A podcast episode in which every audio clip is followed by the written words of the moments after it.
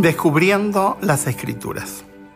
Queremos saber cómo abordar esta hermosa biblioteca de libros llamada las escrituras o mal llamada la Biblia.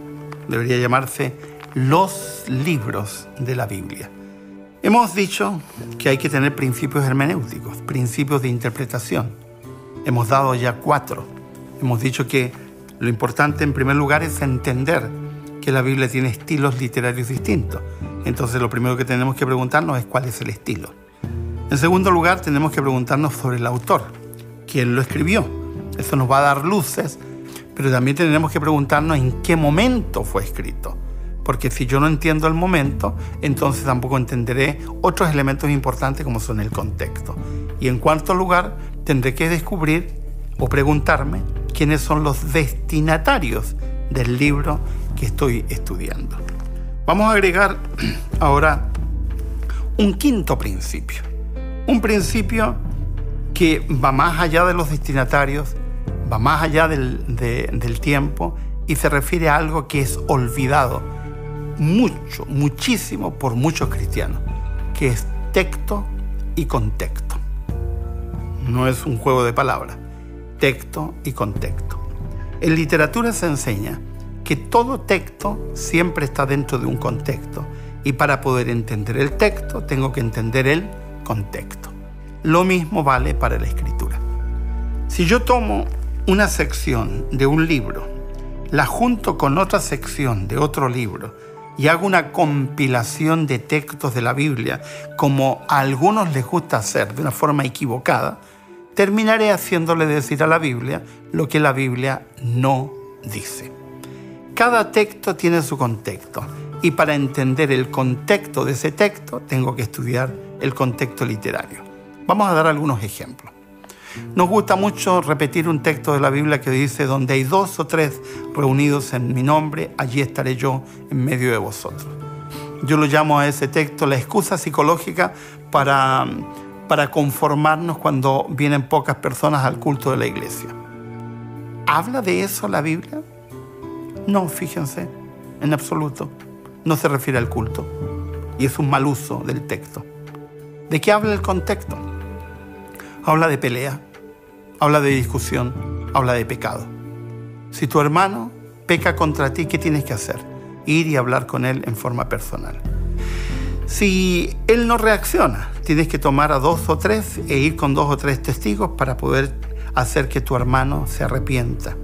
Si si no le hace caso a esos dos o tres, tienes que llevarlo donde los pares, que se usa una palabra ahí que es iglesia, pero no se refiere a la iglesia, sino a los pares, a la eclesía, a la asamblea, para que juntos logren hacer entender a esa persona que está equivocada. Si no reacciona, hay que tenerlo por pecador y publicano, que no tiene que ver con apedrearlo, en absoluto. Y luego el texto agrega, porque donde hay dos o tres reunidos en mi nombre, allí estaré yo en medio de vosotros. ¿De qué está hablando el contexto? Está hablando de que cuando tenemos situaciones difíciles como exhortar a alguien que se ha equivocado, que está mal, que está, están errando el camino, entonces tenemos que tener la tranquilidad que en todo ese proceso va a estar Dios guiando, va a estar Dios orientando, porque donde hay dos o tres reunidos en su nombre para exhortar a un pecador al arrepentimiento, ¿quién está allí en medio? Dios, Dios. Cuando no hemos entendido el contexto, entonces no entenderemos la riqueza que tienen las palabras de lo que el autor está diciendo. Otro ejemplo, y conoceréis la verdad y la verdad os hará libres. Y empezamos a hablar de las verdades. La verdad del sábado, la verdad del régimen pro salud, la verdad aquí, la verdad allá. Y hablamos de verdades y le decimos a la gente, si conoces la verdad vas a ser libre. Momentito, eso no está hablando el texto el versículo inmediato anterior y los dos anteriores están hablando de Jesucristo. Están hablando de que si conocen a Jesucristo, entonces conocerán, conocerán, sabrán de verdad. Y, y cuando entiendan a Jesucristo van a poder entender. Entonces, ¿qué verdad está hablando? No está hablando de una verdad cognitiva, de una doctrina, está hablando de una persona. Si conocemos a Jesucristo, conoceremos la verdad. cambia totalmente el sentido del uso que hacemos porque no hemos considerado el contexto. Texto y contexto. Todo texto tiene siempre un contexto y como alguien dijo, si yo saco un texto de su contexto, lo uso como pretexto para justificar alguna idea que yo tengo previamente.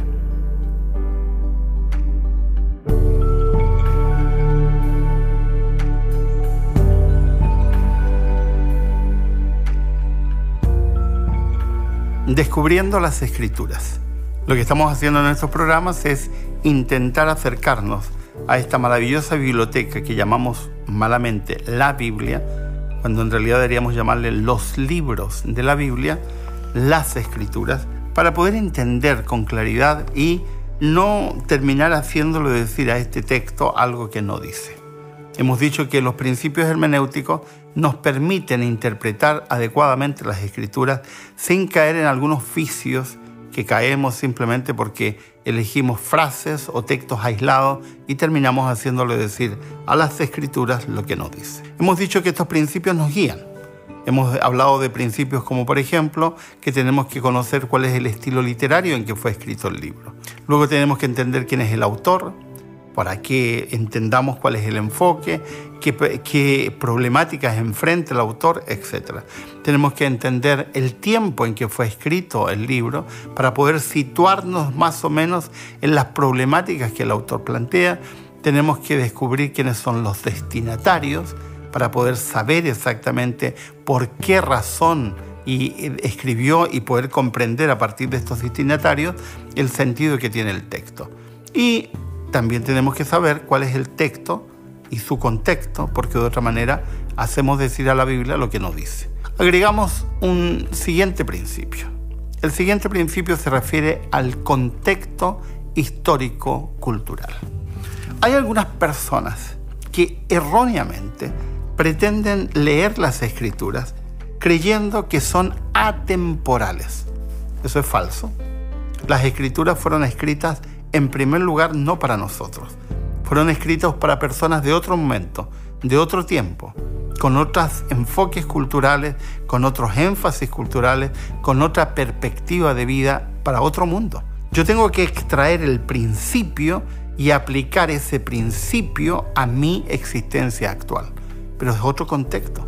Además, el contexto cultural me va a poder permitir entender con claridad lo que el autor está queriendo decir y el sentido de lo que está queriendo transmitir. Por ejemplo, si uno estudia el contexto cultural de David y uno lee el Salmo 23, David habla del pastor. Jehová es mi pastor, dice la versión Reina Valera, cuando en realidad el texto original en hebreo dice, mi, pastor es Jehová. El énfasis está puesto en mi pastor es Jehová. Cuando uno lee ese salmo, hay una visión romántica del pastor y esa visión la transmite evidentemente David porque él tiene un buen concepto del pastor. Pero resulta que llegamos al siglo I y nos hablan de los pastores de ovejas y la connotación que tenía en ese momento era negativa cuando se hablaba de pastores de ovejas en tiempos de los autores del Nuevo Testamento, los pastores de ovejas eran considerados en la línea social lo más bajo de los bajos. Tenían fama de ladrones, eh, las personas que no tenían ninguna opción las mandaban a ser pastores de ovejas o era la única opción que tenían. Por lo tanto, estaba muy desmerecido en tiempos del Nuevo Testamento el concepto pastor. Luego, con los estudios fue mejorándose y cambió. Entonces, eso nos permite entender que hay dos visiones distintas, dos momentos distintos.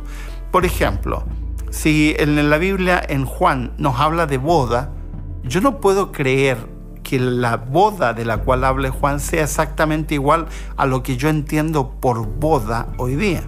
Para empezar, las bodas de la cual habla Juan en Juan capítulo 2, la boda de Caná, eran bodas que duraban siete días.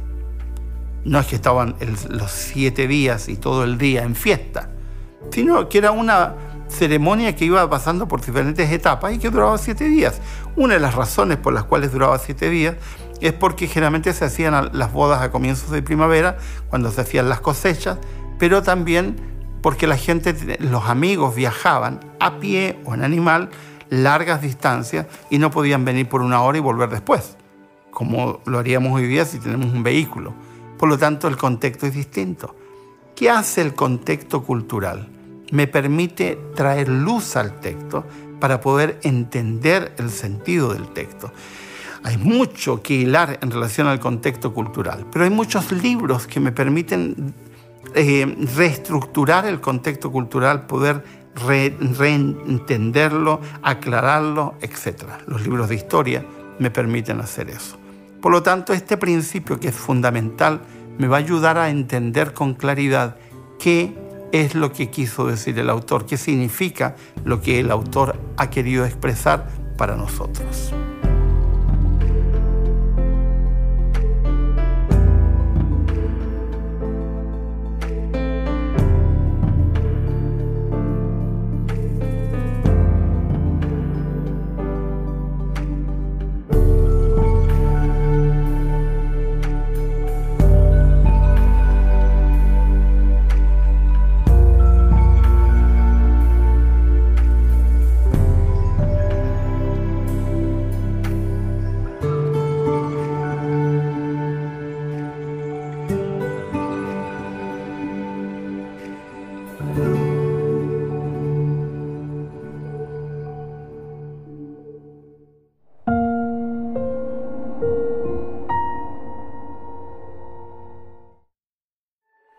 ¿Quieres realizar cursos gratuitos sobre salud, familia, temas espirituales y mucho más?